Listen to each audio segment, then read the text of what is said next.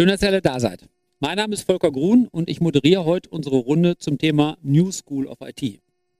Stellt sich ja die Frage, warum überhaupt New School of IT? IT machen wir schon lange.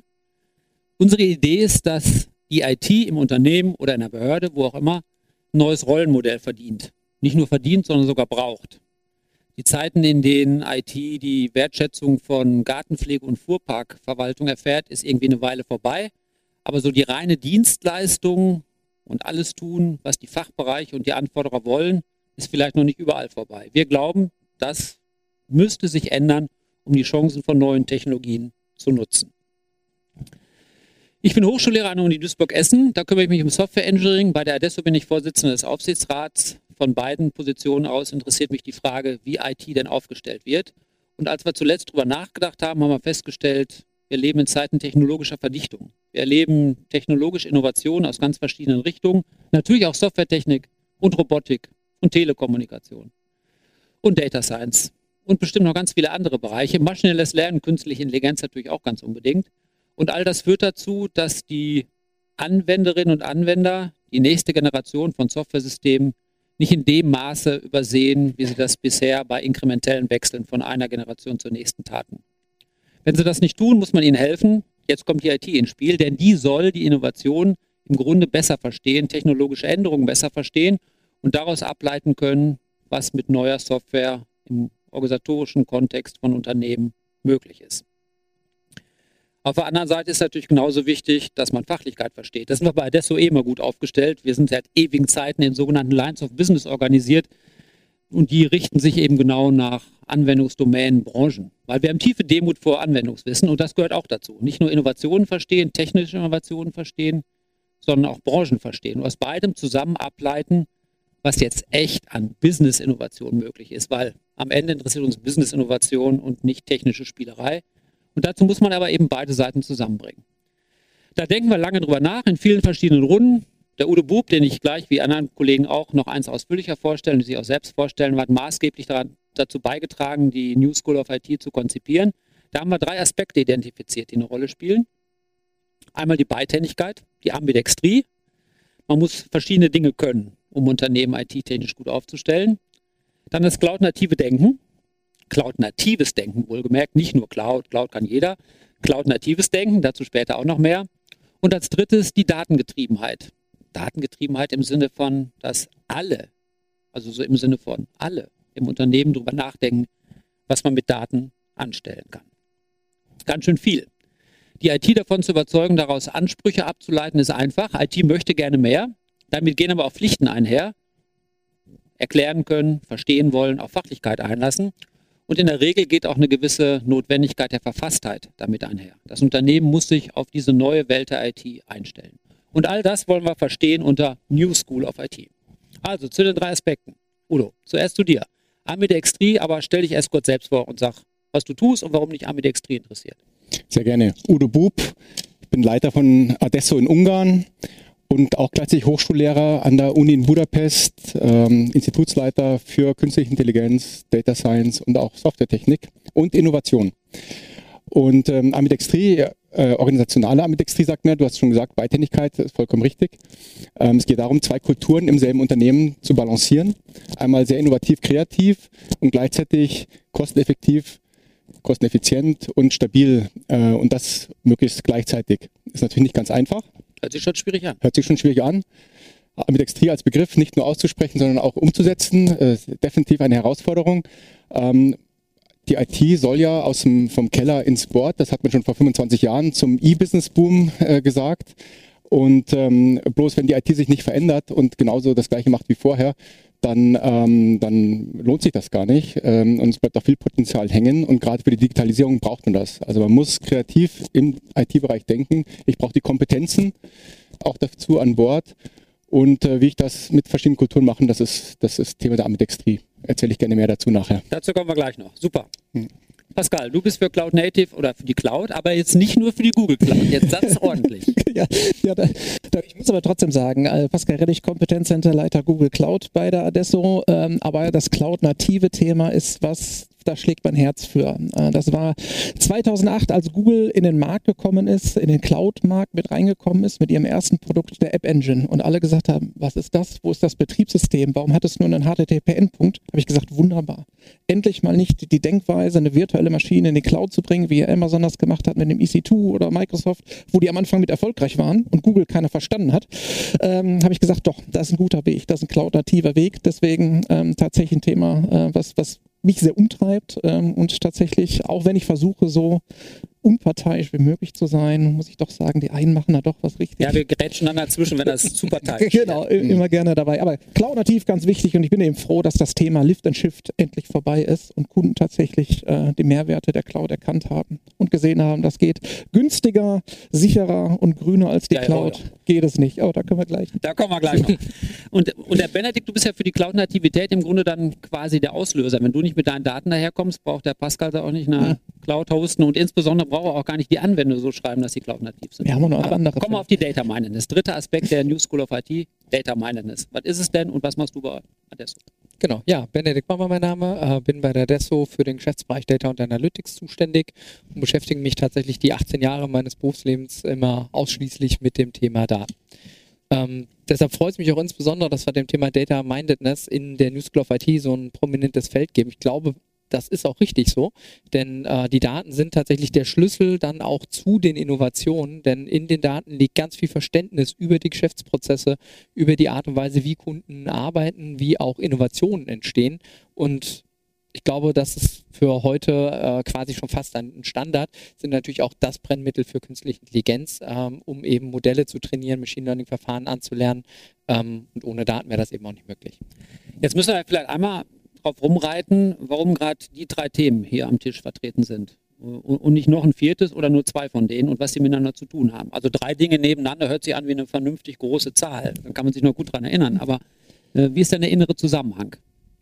Also du hast es ja vorhin schon so ein bisschen angedeutet. Ne? Also wir haben auf der einen Seite das Thema Daten, die im Prinzip in der Cloud als einziges vernünftiges, ich sag mal, Organisationsmittel existieren können. Wenn wir das on-premise machen, haben wir unglaubliche Herausforderungen, weil gerade eben die Trennung von Compute und Storage in der Cloud es uns eben ermöglicht, dann tatsächlich nativ zu skalieren. Das heißt, die, die Cloud als Umgebung für Daten ist ein ganz, ganz perfekter Match. Ähm, und dann, das hat Udo ja vorhin schon ausgeführt, ist ja die Frage, wie bringe ich diese zwei organisatorischen Aspekte zusammen. Das heißt, wir brauchen einen neuen Gedanke von wie IT im, Organ also im Unternehmen als organisatorische Perspektive greift. Das ist im Prinzip eine gute Perspektive. Meinst du, es, kommt, es geht über die Daten? Also brauchen wir den CDO als Ergänzung zum CIO wegen der Daten? Nee. Ähm, das, war, ich, das hört sich schon doof an, ne? Ja, ja, genau. Ich glaube vor allem wegen der, wegen der Use Cases. Ne? Mhm. Äh, ganz oft, also so sind auch die Projekte immer aufgestellt. Ne? Wir starten vorne vom Use Case, müssen identifizieren, wo sind die Business-Innovationen, wo sind die Business-Mehrwerte und von dort aus leiten wir dann im Prinzip ja auch die, die technischen und die funktionalen Aspekte ab. Und äh, die, diese Use Cases sind es eben, die das ganze Thema dann treiben. Und Cloud ist dann eben der Enabling-Faktor. Und ich würde dazu sagen, der CIO, der sitzt ja meistens auf den Daten. Also jetzt ist zwar gar nicht fachlich dafür zuständig, aber er, er hat die beste Kenntnis darüber. Also die ganzen Data Lakes und äh, alle, alle Daten sind eigentlich bei ihm aggregiert worden. Und äh, insofern bei der New School of IT brauchen wir auch einen CIO, der sich nach vorne lehnt und auch wirklich äh, das verstehen will und dann auch manchmal proaktiv auch auf die Geschäftsseite zukommt und dann Vorschlag macht, äh, was man mit diesen Daten ähm, denn tun kann. Das macht er natürlich äh, als, als sein, sein Teil der Ambidextrie. Also mhm. äh, ja, ja. Er, er, verändert sich ein bisschen, äh, ein bisschen mehr geschäftsorientierter. Äh, technische Innovationen oder auch Dateninnovationen werden auch von ihm getriggert und äh, hat dann mit dem CDO einen, einen, einen Counterpart, der, mit dem er das dann quasi kongenial in, in, ins Geschäft bringt. Gleich kongenial, das ist ein Anspruch. Also ich kenne das auch anders als kongenial. ich, ich kenne auch so die Pärchen, der CIO, der prozessorientiert denkt, klar, was soll er tun, wenn er seit 20 Jahren Informationssysteme entwickelt und weiterentwickelt und Application managt. Und jetzt kommt da einer her und sagt, jetzt denken wir alle schön in Daten. Ist ja nicht so einfach, so ein Perspektivwechsel. Der, hm, ja, Veränderungs, Veränderungen dauern ihre Zeit und tun auch weh. Hm, und jetzt kommt, der kriegt er so ein CDO zur Seite und der hat am Anfang ganz ein leichtes Spiel. Der denkt jetzt über alles Moderne nach. Der baut Erstmal kauft er Kicker, dann kauft er die richtigen Sitzsäcke in den passenden Farben. Und, und, dann baut er MVPs und Prototypen für tolle Anwendungen, gerne auch datengetriebene oder irgendwelche anderen neuen Technologien. Und macht einen Cloud-Vertrag. Und, und natürlich macht er auch einen Cloud-Vertrag, das gehört auch Mhm. dabei dazu. Also fährt er erstmal in Silicon Valley und sucht sich einen richtigen Hyperscaler aus. Auch das macht er. Oder alle drei. Oder alle drei, genau. Und dann hat er all das getan und jetzt baut er die ersten Anwendungen, muss die in die P- Produktion überführen und jetzt kommt die, jetzt kommt die Mühe der Ebene, Integration Engineering und Testfälle und Service Level Agreements und all das. Und ganz viel von dem Zeug, das er entwickelt wurde, stirbt jetzt und der CDO leuchtet auch gar nicht mehr so.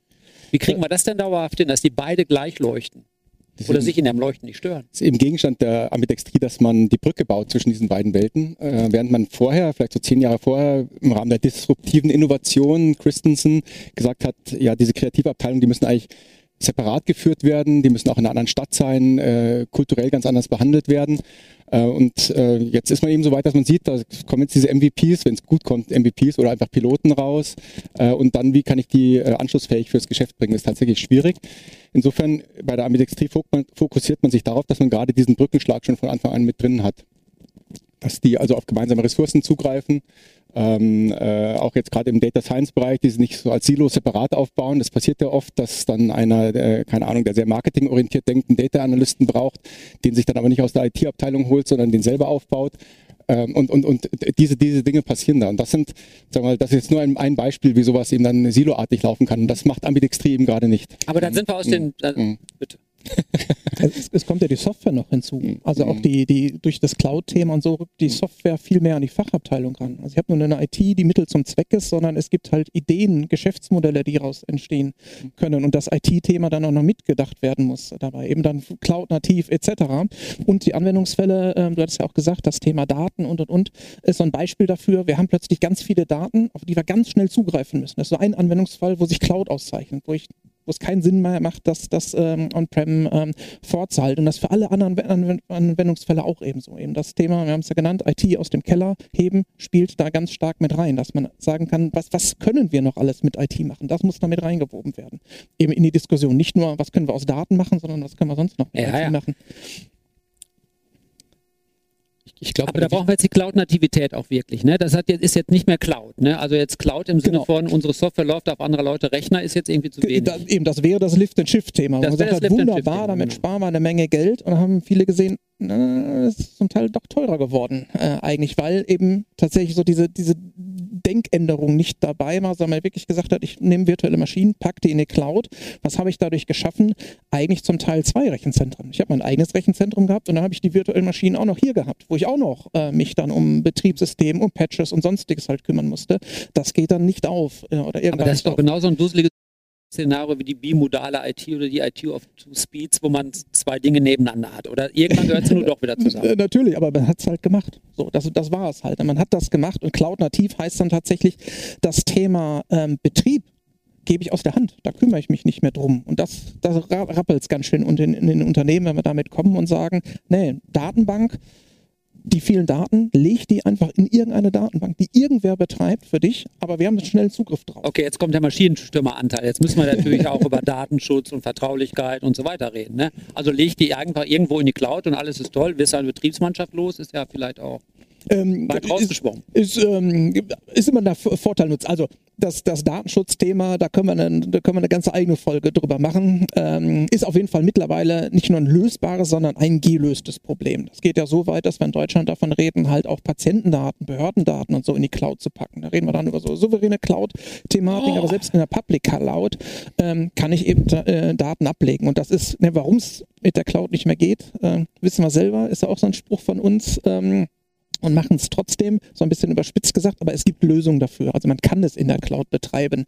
Ähm, und da, Da muss ich einmal dazwischen reden, weil ich weiß jetzt genau, die zahlreichen Krankenversicherer an den, an den Bildschirmen, die sagen jetzt, äh, aber ich habe noch keine Lösung. Ich traue mich nicht, meine Gesundheitsdaten in eine Cloud-Infrastruktur zu legen, weil mir die BaFin nirgendwo draufschreibt, ja, so geht es tatsächlich. BaFin schon, also BaFin, die ganzen, die, die Public Cloud-Anbieter, eine Azure, eine, eine Google, die sind äh, BaFin zertifiziert. Das kann ich machen. Eine deutsche Bank macht das vor. Die Aber sie sagen, braucht dann auch in Deutschland, ne? Da muss die Cloud auch hier in Deutschland sein. haben wir ja auch. Also Google hat ja alleine sechs Rechenzentren, also zwei Zonen mit äh, Frankfurt und Berlin-Brandenburg mit jeweils drei Rechenzentren, wo wir es äh, abbilden können. Auch dafür gibt es mittlerweile Lösungen. Man muss da immer so gucken, welcher Anwendungsfall macht dann Sinn, wo verliere ich den Vorteil der Kommen wir immer Cloud. wieder auf den gleichen Punkt. Das hängt vom Anwendungsfall ab, oder? Ja. Tatsächlich. Bei den Also- Daten also, und bei der genau. Ambidextrie. Genau, es gibt, klar gibt es Punkte, da brauche ich einfach nur schnelle Rechenleistung. Oder wenn ich meine Webseite ausliefer, muss die aus Deutschland kommen? Nee, die kann ich halt weltweit halt ausspielen. Habe ich personenbezogene, habe ich Patientendaten? Okay, da gibt es aber auch wenige Anwendungen, die da direkt drauf zugreifen. Das äh, würde ich dann in Deutschland nutzen. Ist letztendlich auch ein Kostenfaktor danach. Wie balgen denn der CIO und CDO drum um die Frage? Balgen die nochmal intensiv? Eigentlich haben sie das gleiche Problem, aber irgendwie haben sie doch vielleicht einen etwas unterschiedlichen Blick auf die Dinge. Oder der CDO will mehr.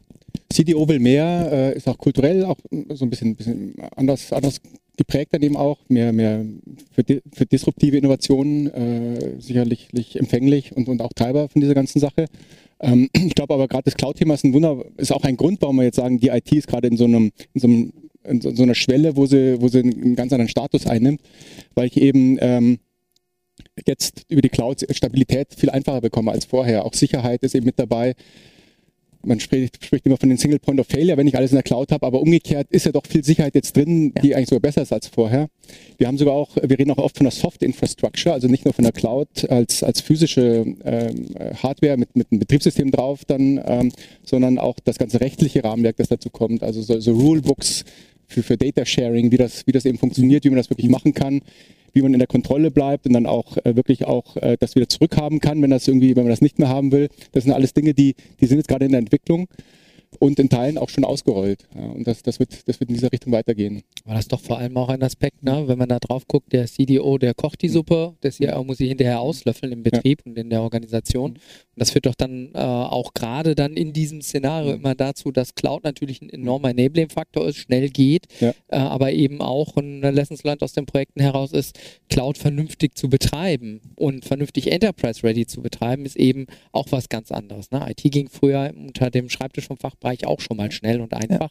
Ähm, aber tatsächlich Enterprise Ready Cloud ist auch was anderes, als eben einfach nur im Azure einen Knoten zu starten und den zu betreiben, um mal nicht die Googles zu bemühen. Ja, richtig. Genau. Jetzt nochmal auf die Datengetriebenheit. Ja. Die brauchen wir am Anfang, um das alles loslegen zu lassen. Warum sollen Unternehmen denn jetzt wirklich datengetrieben denken? Wir lassen uns ruhig einmal nochmal vorne anfangen. Bisher, da haben die auch irgendwas mit Daten zu tun. Ist ja nicht so, dass sie komplett, un, also komplett datenfrei wären. Aber die datengetriebene Denke als Ergänzung zu seiner Informations- oder Prozesssicht als zweite Perspektive ist ja schon mal ein neues Gedankenmodell.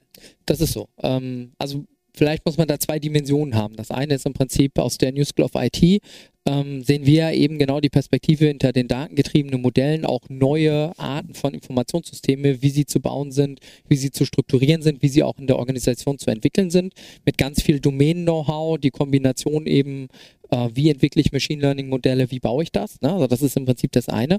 Und das andere ist im Prinzip der Kundennutzen. Ne? Also welchen Wert schaffen solche Lösungen in Unternehmen? Und was wir da eben ganz oft sehen, ist, dass äh, die, die Initiativen zum datengetriebenen Unternehmen heraus aus den digitalen Offices kommen, ganz oft eben vom CDO getrieben, ähm, mit der klaren Perspektive, ähm, neue innovative Themen zu steuern, Automatisierung zu erhöhen und ganz stark ebenso auch eine Kostendegression zu erreichen. Ähm, und eben auch tatsächlich Themen, die vorher gar nicht möglich waren. Also ganz oft sehen wir da eben Themen wie äh, Image Recognition, Szenarien, Qualitätsprüfungen, die dort laufen, aber eben auch tatsächlich die Verarbeitung von Bewegdaten. Ja, das ist eben was, was ohne ja, die Nutzung von Machine Learning Verfahren gar nicht möglich ist. Und das sind eben wirklich echte Innovationen, die dann bewegt werden können. Use Case basiert, das ist ganz entscheidend auch anders als eben im, im klassischen Szenario, wo ich eben Funktionen nach vorne gestellt habe. Ähm, und hier baue ich im Prinzip entlang eines konkreten Businessfalls ähm, die Software. Ich habe so ein paar Mal die Diskussion jetzt erlebt, ähm, wenn man sagt, man möchte mal auf den Daten rumhantieren, um zu gucken, ob da Informationen drin stecken, da kann man am Anfang ja nicht versprechen, dass welche drin ist. Es gibt so Plausibilisierungsversuche und Annahmen, aber so richtig versprechen kann man es ja nicht. Das heißt, wenn man Pech hat, hampelt man, also kalibriert die Daten und macht und tut und hampelt drauf rum in Maschinenlernverfahren und stellt fest, ist nichts drin. Ist kein Muster, keine Anomalie, nichts drin. Das hält den einen oder anderen davon ab, sich damit auseinanderzusetzen. Wie gehen wir denn damit wohl um? Das ist eine sehr gute Frage. Ähm, tatsächlich würde ich sogar sagen, es geht noch eins weiter, die Herausforderung, weil selbst wenn wir Muster gefunden haben, heißt das noch lange nicht, Guter dass wir Punkt, ja. dieses Ja, Modell ja, ja. dann hinterher auch in Produktion bringen. Ja, ja, ja. Äh, Marktbegleiter haben da mal Analysen gefahren, die gesagt haben, bis zu 70 Prozent der initial gefundenen Use Case schaffen es nicht in Produktion. Das ist echt ein hohes Investmentvolumen da. Ähm, wir glauben dran, man muss äh, zwei Dinge tun. Das eine ist sehr frühzeitig quasi die Use Cases priorisieren, identifizieren, tiefer legen ähm, und eben über einen Proof of Concept verproben. Und das ist, sind dann eben Speedboats, die man starten muss. Und ich sage immer, drei Stück müssen wir gemeinsam starten und dann kommt einer sicher auch an. Ähm, und so kann man am Ende dann eben genau auch darüber schauen, dass es funktioniert. Aber es gibt da keine Garantie und die Herausforderung ist, habe ich nicht in die Daten geschaut, kann ich es halt nicht versprechen. Ja.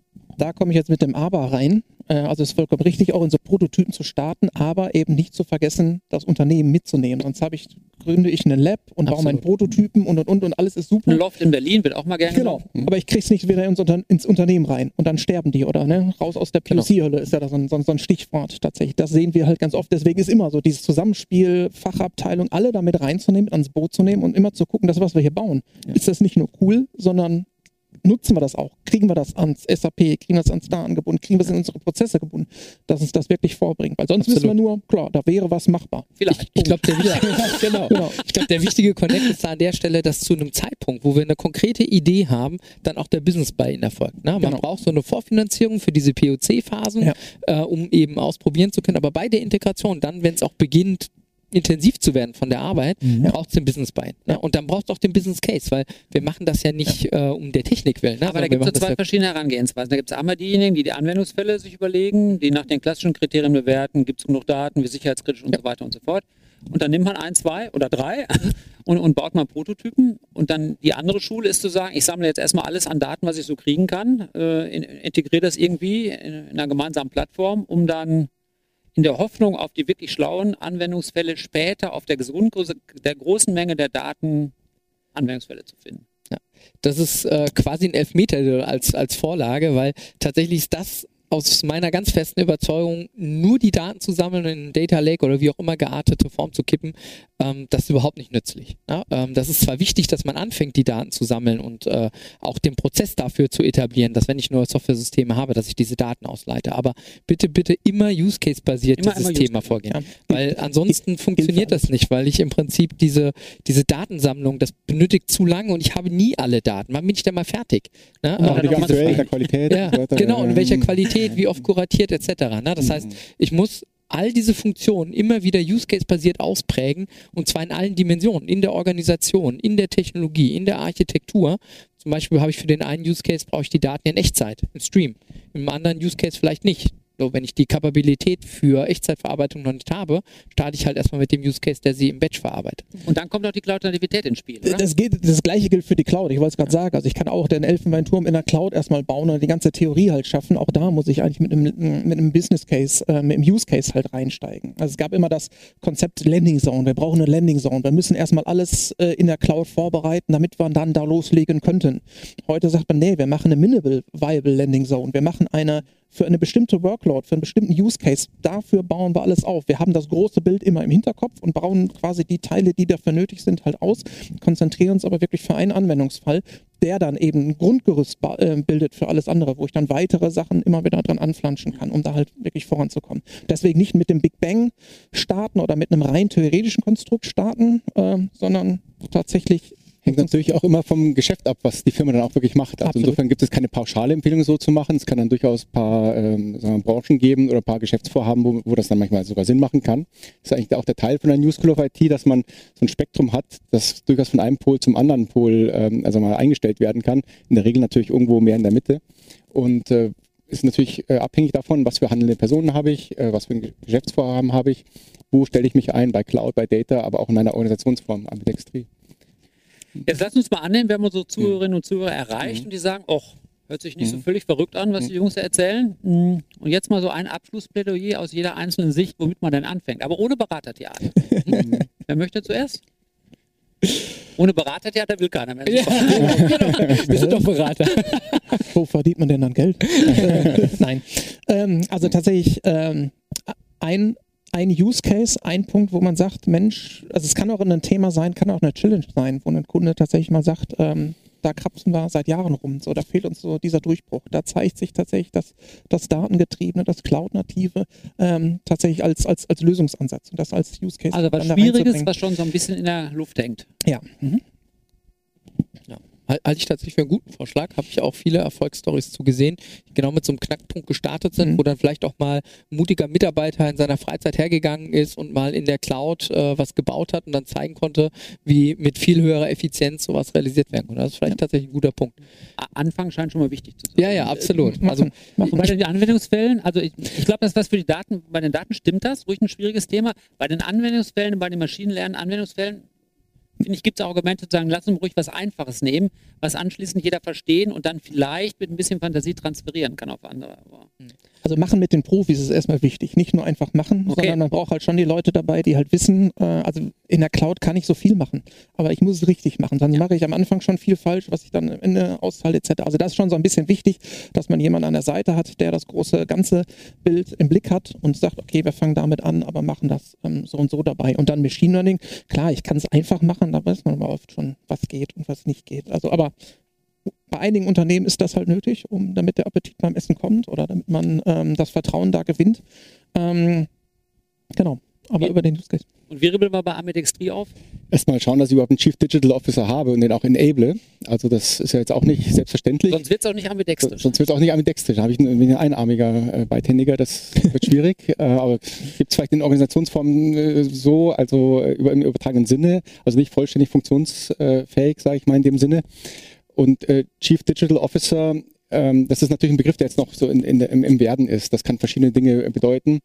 Ähm, ähm, aber bei uns sind, ist es hauptsächlich jemand, der Geschäftsinnovation betreibt, kulturell auch äh, innovativ, kreativ denkt ähm, und während der CIO, den es ja schon gibt in der Regel, ähm, den dann quasi mit, mit dem in einen definierten Zustand äh, kommt in der Zusammenarbeit, der CIO noch mehr diese neuen Themen nach vorne bringt, gerade die technischen Innovationsthemen hat, vielleicht oftmals auch das Team bündelt. Ähm, äh, wie gesagt, äh, so, ein- so ein Data Scientist, der dann über alle Vorstandsbereiche, also jeder Vorstandsbereich hat einen so ungefähr, das, ähm, das ist auf die Dauer eigentlich nicht tragfähig. Äh, die Talente wollen da nicht bleiben, die wollen Spielkameraden haben, die wollen auch angesteuert werden, sodass sie auch wirklich da, ähm, dass sie wirklich gefordert sind, einerseits auch, andererseits auch nicht mit irgendwelchen Tätigkeiten dann ähm, ähm, beschäftigt werden, die dann eigentlich nicht, nicht wirklich im Endeffekt zielführend sind. Also insofern ähm, ja, CDO einrichten, ähm, äh, CIO auch. Man braucht auch in der Regel, wenn ich zwei Kulturen habe, einen Schiedsrichter, der äh, zwischen beiden dann, wo, wo beide Kulturen wirklich absichtlich unterschiedlich geführt werden, der dann eben auch sagt, okay, hier äh, gibt es mal ein bisschen mehr äh, Kekse für, für einen CDO, manchmal eben auch nicht und dann ist der CIO auch, auch wieder dran. Das kann dann bei uns quasi der CEO sein, also der in der, im Zeitalter der Digitalisierung ist äh, die digitale Transformation etwas, äh, das ist eine Chefsache. Da kann ein CEO eigentlich nicht sagen, das, das drücke ich weg. Hier kümmert euch drum und ich will nichts hören, ich will keinen Streit haben. Nein, der CEO muss sich eigentlich diese Sache äh, annehmen. Und äh, ich glaube, das sind schon ganz schön viele Aspekte, mit denen man anfangen kann. Also, Ja, man kann ähm, mit vielen Aspekten anfangen. Das macht es auch nicht einfach, aber vielleicht am besten da, wo es am meisten drückt. Ne? Genau, Mhm. genau. Ja, und man muss offen sein dafür, dass es mal reibt. Äh, Ja. das, das kommt auch vor. Also das Genau, das Ja, wird ist nicht positiv. einfach so eine schöne neue. Welt. Rollen ändern sich, Kultur ändert sich, Mindset ändert sich. Da muss man tatsächlich dran. Also ich bin auch immer Fan davon, so einen Prozess quasi dafür Mhm. zu haben. Ne? Also Ja. das, das ist ja organisatorische Veränderungen passieren nicht von heute auf morgen, Mhm. ne, sondern es ist eben ein Verfahren, wo man hinkommen muss, wo man auch Leute mitnehmen muss, wo wir Kulturwandel betreiben müssen. Und dann ähm, ist es, glaube ich, immer sehr nützlich, wenn man dann Verfahren hat, wo man genau diese Use Cases, ne, diese Cloud-Themen, die organisatorischen Themen entlang dieses Verfahrens auch verproben kann. Wir sehen das zum Beispiel auch bei Kunden, die dann mit so einem Datendigitalisierungsthema starten. Ne? Also die bauen dann eine Plattform, die im Prinzip die Enabling-Funktionalitäten dafür zur Verfügung stellt. Das wird dann aus zentraler Stelle getan und da docken dann die Fachbereiche mit ihren relevanten Business Cases an und dann kommen genau die Dinge, die wir besprochen haben, zum Tragen. Dass ich eben die, die Generation von Ideen ähm, und Entwicklung von Innovationen aus den Fachbereichen auf so eine Plattform bringen kann, dort auch die, ich sag mal, Spielumgebung habe, sehr schnell in der Cloud entsprechend äh, und das dann eben voranbringen kann. Und ich glaube, das ist ein sehr guter Pfad, um alle drei Dimensionen zusammenzubringen und auch konkret sagen zu können, womit fange ich an. Super.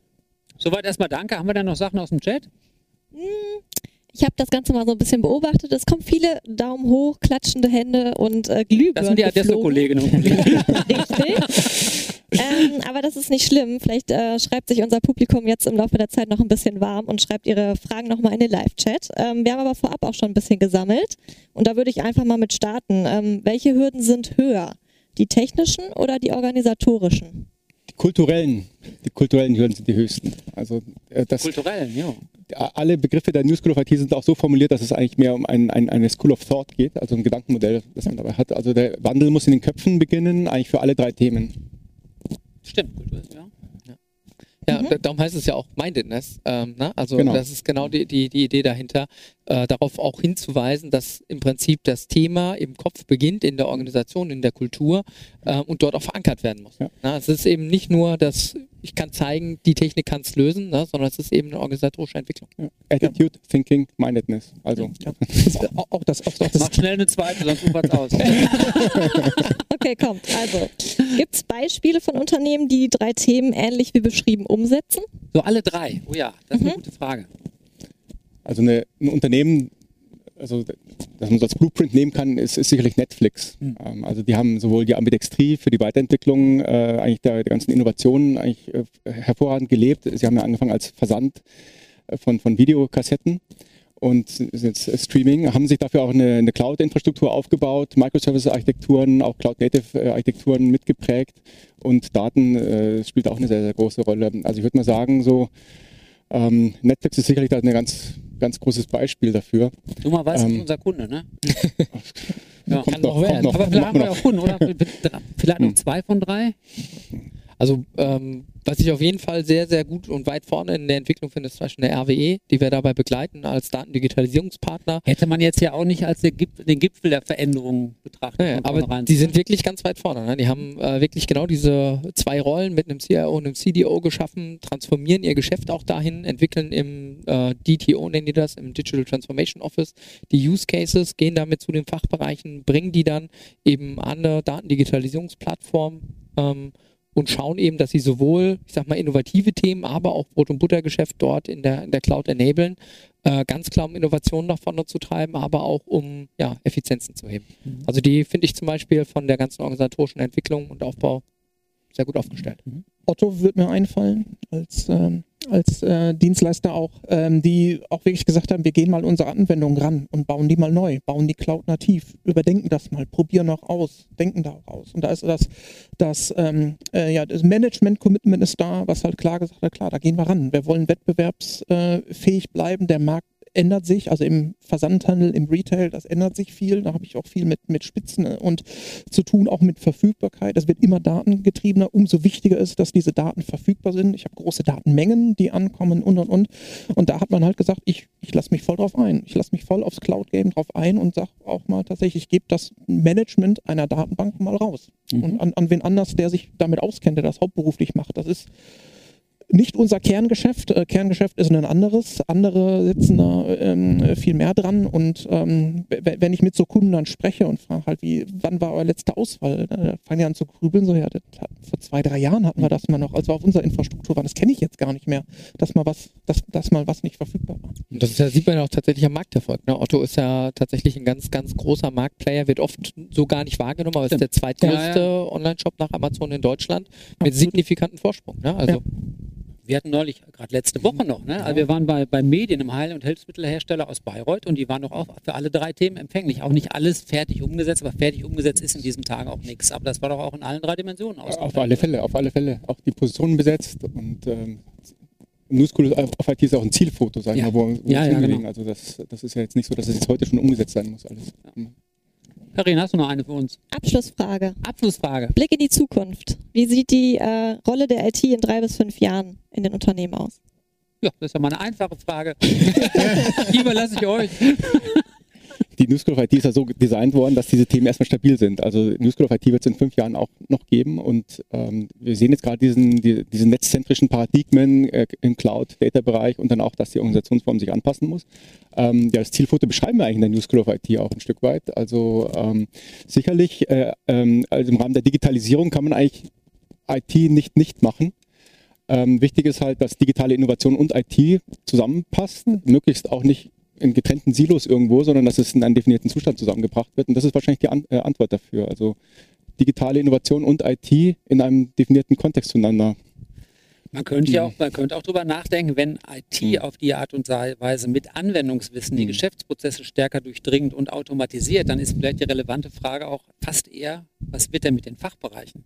Aber das machen wir in der nächsten Runde Die, wahrscheinlich. die werden IT dazu bekommen, oder? Die werden das, IT dazu das wird bekommen. auf jeden ja, Fall ja, ja, ja. äh, Das, stärker das Schisma geht, das wird man so nicht durchhalten. Durchdringungsgrad, Ja, ja, ja, ja. Gut, ich glaube, das wird auch einfacher. Ne? Also durch die, ich sag mal, neue Generation, die auch in die Geschäftswelt strömen, sind im Wesentlichen digital native Menschen und äh, ich glaube, dadurch wird es auch einfacher, ein IT-Verständnis in den Fachbereichen zu haben, als das noch vor 15, 20 Cool, Jahren. da wird das ja New School of IT, New, New School of Business. Ich denke Gut. ja. Aber ich möchte noch darauf hinweisen, das, was wir heute besprochen haben und andere Podcasts zum Thema unter dem Label IT Tacheles unter New School of IT, immer mit Bindestrich dazwischen und am Ende .de oder .com. Männer, ich danke euch, Männer, wir waren wieder nur Männer, ne? Müssen wir schon mal jetzt sagen am Ende, aber Leider. wir waren hier nur mal eingeladen. Also beim nächsten Mal auch mit Frauen. Heute euch allen vielen Dank. Euch da draußen vielen Dank fürs Zuhören und fürs Nachrichtensenden und einen schönen Tag noch. Bis die Tage.